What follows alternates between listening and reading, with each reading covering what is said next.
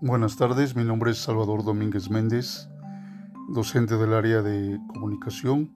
En este semestre veremos taller de lectura y redacción 1. Es importante señalar que el bloque eh, del cual hablaremos es eh, prototipos textuales, los cuales eh, se usan generalmente no solamente en taller de lectura y redacción 2, sino en literatura 1 y 2 y en algunas otras materias como química, física, etc. Los prototipos textuales son importantes ya que eh, si los conocemos podemos darnos cuenta qué tipo de textos estamos leyendo o qué tipo de textos vamos a escribir. Eh, veremos eh, prototipos textuales en taller de lectura y redacción 1, como ya les había comentado. existen otros bloques, el eh, taller de lectura y redacción tiene seis bloques, veremos el cuatro en, este, en esta introducción de este podcast. Así que eh, pues eh, vamos a empezar.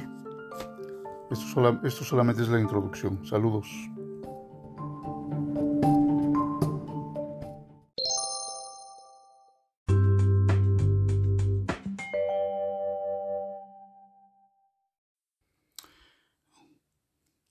Bueno, seguimos con el bloque número 4, prototipos textuales, de 6 de taller de lectura y redacción 1. En las creaciones literarias dentro de la retórica existen y funcionan diferentes tipos de textos, como los descriptivos y los narrativos, que ocupan un lugar preponderante debido a que el ser humano siempre ha deseado contar y describir lo que le ocurre, refiriendo estos hechos en mitos, leyendas, y hazañas, entre otros. La retórica, por tanto, es aplicada en la redacción de textos para organizar los mensajes por medio del discurso, directo del diálogo o indirecto de la narración. Así las expresiones pueden adoptar diversos matices de acuerdo con la intencionalidad de los enunciados, constituyendo descripciones, narraciones, exposiciones, argumentaciones, etc. La descripción eh, la ocupa el hombre actual para comunicar sus ideas, organizar sus pensamientos en forma lógica y crea así el mensaje eh, textual hablado o escrito. Cuando desea expresar la representación o imagen mental de un objeto, ser o persona, de manera que se transmita una idea cabal de ello, utiliza la descripción de latín describere, delinear, dibujar, figurar una cosa. Significa representar o definir personas o cosas por medio del lenguaje, ya sea hablado o escrito. Por otro lado, tenemos la narración, que es la capacidad de comunicación humana a través de su historia, por medio de textos hablados o escritos, ha adoptado en forma natural la función narrativa. En el sentido escrito del término narrar, es contar, exponer ante los demás, eh, o el otro, hechos dignos de mención, ya sean reales o imaginarios, y en ocasiones la narración, dependiendo de la personalidad del enunciador, convierte el texto en una combinación de realidad e imaginación, es decir, de objetividad con subjetividad. Se denomina narración al texto literario o no, cuya característica es contar una historia que implica una serie de hechos por medio del discurso, al que en este caso se le llama obviamente narrativo, y es un discurso indirecto. La historia de la narración está integrada por una serie de acciones que tienen eh, verosimilitud, es decir, se emite y percibe como si fuera cierta.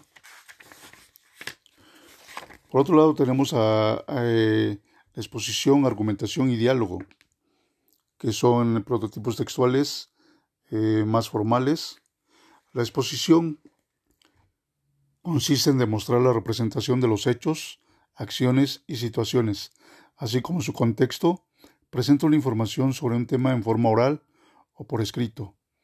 Se basa principalmente en la especificación de los significados de los conceptos a fin de dar a conocer el objeto de exposición para que los enunciatarios se formen una imagen mental apegada a lo expuesto. Es un recurso propio del trabajo académico En el texto expositivo predomina la función referencial, ya que el enunciador informa sobre un tema a los enunciatarios. Por otro lado tenemos la argumentación. Dentro de las figuras de pensamiento, la argumentación es una operación lógica que se desarrolla con base en la realidad objetiva, tanto del enunciador como del enunciatario. Se basa en una operación de carácter intelectual, que se construye con base en elementos cognitivos y de raciocinio, la cual involucra las inteligencias del emisor y del receptor, sintonizándolas en un mismo proceso comunicativo.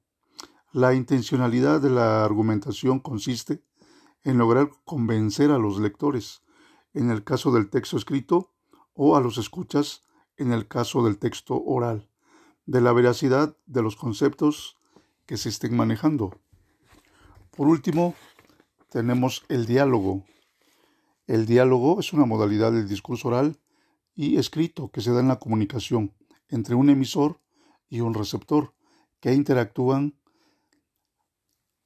de manera eh, eh, personal, cara a cara.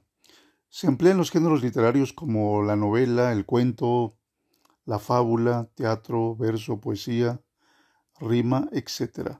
Dentro de la literatura se entiende por diálogo un género clásico que fue cultivado en la Grecia antigua por Sócrates y Platón y fue revitalizado en el Renacimiento por el humanismo, sobre todo por Erasmo de Rotterdam y sus seguidores.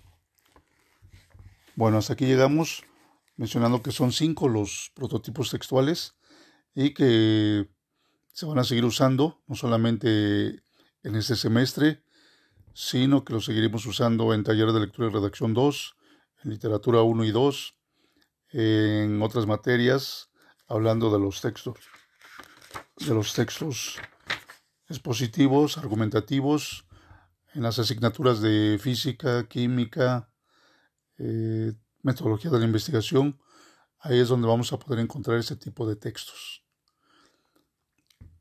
Esto es todo por ahora y seguiremos eh, estando pendientes. Saludos.